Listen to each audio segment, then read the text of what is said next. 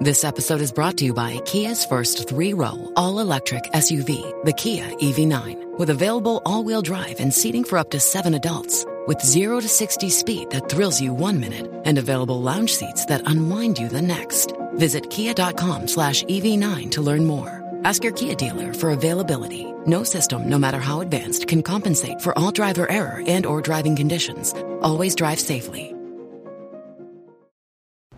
Buenos días a todos, soy Víctor Abarca y estás escuchando Expreso con Víctor, el podcast diario sobre tecnología, tecnología que importa y cultura digital. Y bien, aunque es lunes de finales de junio, hemos encontrado unas cuantas noticias para destacar aquí en este programa. Por ejemplo, una deuda social e histórica que por fin se cumple. Instagram ya permite publicar fotos y vídeos desde el ordenador. Además, otro clamor popular que se hace realidad, en este caso de Telegram, son las últimas novedades de Lenovo y una filtración que afecta a Samsung. Así que allá vamos con otro episodio más de Expreso con Víctor, pero más veraniego. Un poquito de historia de Instagram, ¿vale? La aplicación se lanza el 6 de octubre de 2010 y nació como cualquier otra, es decir, como un programa concebido para los incipientes smartphones. Si bien es cierto que ante tantísima popularidad Facebook decidió implementar una protoversión para web, lo único que nos permitía era cotillar perfiles y poco más. Es decir, entrar a la fiesta por la puerta de atrás, pero solo para ver cómo otros bailaban. Y nació así una de esas deudas históricas que se convertía en clamor. Igual que la petición ancestral de poder editar tweets, ¿vale? Que es ya como una especie de popular meme en internet, ¿vale? Lo de Instagram, que no permitiese que se publicase contenido desde un ordenador personal, se transformó en eso, ya en una cuestión personal. Progresivamente, con la implementación de más funciones en la propia app, ya pudimos ver stories o tirar la caña por privados a otros usuarios. Bueno, pero seguíamos sin poder subir fotos. Sin embargo, algo está cambiando en la plataforma y es que desde Facebook, la empresa matriz, se han lanzado a probar una función de publicación en la versión de escritorio, al menos en un buen puñado de usuarios seleccionados, los elegidos. Tal y como han recogido diversos medios, diferentes tuiteros lo han publicado en sus perfiles. Al parecer, diferentes usuarios de Instagram han reportado que desde la versión web de Instagram ya se puede compartir nuevas publicaciones desde el propio escritorio. Y es más, como era de esperar, se pueden utilizar las herramientas de edición que incluyen los famosos filtros de Instagram. Bien, según ha informado Bloomberg, un portavoz de Facebook ha confirmado que esta mejora de Instagram web es real y en declaraciones al citado medio vino a decir lo siguiente. Sabemos que muchas personas acceden a Instagram desde su ordenador. Para mejorar esa experiencia, ahora estamos probando la capacidad de crear una publicación de feed en Instagram con su navegador de escritorio. Bueno, esta implementación de Instagram ya había sido desvelada por un desarrollador que también se dedica a filtrar novedades, echando un ojo a las diversas capturas de pantalla que detallan cómo funciona la versión de escritorio, donde se especifica que se pueden cargar fotos, editarlas, aplicar esos filtros, me viene a la memoria unas palabras que formaban parte de una publicación oficial de Instagram, aquellas que decían lo siguiente, no ofreceremos la posibilidad de cargar desde la web, ya que Instagram se trata de producir fotos sobre la marcha, en el mundo real, en tiempo real. Viendo los aplausos que ha generado esta actualización aún en pruebas, saco un par de conclusiones. Por un lado, que es verdad eso de que de los errores se aprende, y segundo, lo curioso que resulta que una aplicación que iba de publicar instantáneas también ofrezca esta función más sosegada y meditada, que yo creo que también es, es un respiro para las marcas y para todos aquellos creadores de contenido que se toman su contenido en Instagram de una forma muchísimo más profesional. Pero bueno, continúo con otra noticia mmm, veraniega y es que sobre algo que te llevo comentando desde que retomé esta temporada de Expreso con Víctor. Me refiero a cómo el éxito de Clubhouse había marcado el camino de las aplicaciones que incluyen chats de voz. De ahí los nacimientos de las versiones de Facebook y también de Twitter. En esta ocasión el movimiento pertenece a Telegram, aunque en fase beta ya llevaba tiempo eso de las videollamadas grupales. Ha sido este fin de semana cuando por fin se ha lanzado de manera oficial en la aplicación.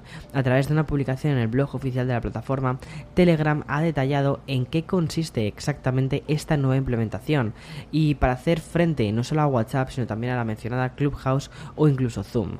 Esto es lo que se puede hacer ahora en Telegram. Primero, videollamadas grupales. Activar la cámara para ver hasta 30 personas en la misma videollamada, mejora en la supresión de ruido de fondo animado y estará disponible en iOS, Android y también para PC. Telegram, que ya ha alcanzado los 500 millones de usuarios, se encuentra aún muy por debajo de los 2.000 millones de usuarios con los que cuenta WhatsApp. Vale, y la tercera noticia de la que quiero hablarte hoy es un nuevo lanzamiento de Lenovo que tiene la verdad es que muy buena pinta y es el Smart Clock 2. Este reloj despertador inteligente viene a sustituir al anterior Smart Clock, que fue lanzado hace tan solo un par de años. La diferencia entre el 2 y su antecesor radica sobre todo en el nuevo diseño y una ampliación en la paleta de colores, que abarca tres opciones que combinarán, según ellos, con casi cualquier decoración del hogar. Respecto a sus funciones, destaca la base de carga inalámbrica de carácter opcional con el asistente de Google. Esta base permitirá mejorar tanto dispositivos compatibles como la proyección de una luz definida por Lenovo como una luz nocturna suave y ambiental. Este Smart Clock, este pequeño reloj inteligente con el asistente de Google, cuenta con algo que es lo que realmente mm, me ha ganado. Su plástico está formado por material reciclado en un 85%. Saldrá en septiembre del 2021 y lo hará a 89,99 dólares, un poquitín por encima de la primera versión del Smart Clock que creo que estaba en 79 dólares, aunque luego hacen descuentos y cosas así, o sea que suele bajar un poquito de precio, pero creo que merece la pena simplemente por lo bonito que les ha quedado esa subida de precio. Bien, y ahora voy a hacer una pequeña pausa para el sponsor de este programa. Y como manda la tradición, dejo para el final el apartado de filtraciones. En esta ocasión, los encargados de conseguir imágenes han sido la gente de, 91 Mobiles y el gadget afectado ha sido el inminente Galaxy Buds de Samsung. Según informan desde este citado medio, los nuevos auriculares de Samsung vendrán en color negro, verde y morado y blanco, con un exterior también en blanco. Y como ya pudimos saber el pasado mes de mayo tras su presentación en la FFC dispondrán de un estuche blanco con bordes redondeados. Tiene muchísimo sentido, ahora estamos viendo muchísimas compañías lanzar auriculares de, botón tipo Buds, sobre todo con esto del verano. Sony los sacó hace un par de semanas, que por cierto, la review la voy a subir esta misma semana, yo creo, que la tendremos ya preparada. Eh, me, están encantando, la experiencia está siendo súper buena.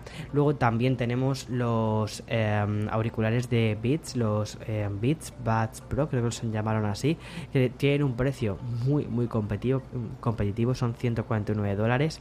Y también, también estarán en, en la review, en esa especie de comparativa de auriculares. Y por último tenemos los AirPods Pro de Apple que aunque fueron lanzados en septiembre, octubre del 2019, le va tocando ya una pequeña renovación, aunque siguen siendo yo creo que uno de los mejores auriculares de este tipo de botón que, que existen. Y luego además con la cantidad de ofertas que están haciendo, de promociones que están haciendo, es que son una pasada. Bueno, y a esto se le sumaría los Galaxy Buds 2, que mm, parece ser que no se espera que tengan cancelación activa de ruido. Sin embargo, lo que sí que dispondrán es de una reducción activa del ruido. No lo cancelará al 100%, pero sí que lo reducirá bastante. Eso creo que también puede ser bastante interesante. De hecho, yo personalmente eh, tampoco uso tanto la cancelación de, ruido cuando voy por la ciudad porque quiero estar un poquito mm, pendiente de lo que pasa a mi alrededor porque, oye, es Nueva York, la gente aquí conduce como, como, como en las películas, en plan rollo locura y hay que prestar bastante atención a las cosas. Pero bueno, hasta aquí las noticias de hoy lunes 28 de junio del 2021. Espero que tengas una estupenda semana por delante, que tengas un montón de que también te tomes tiempo para ti mismo, para ti misma. Y chao, hasta, hasta mañana.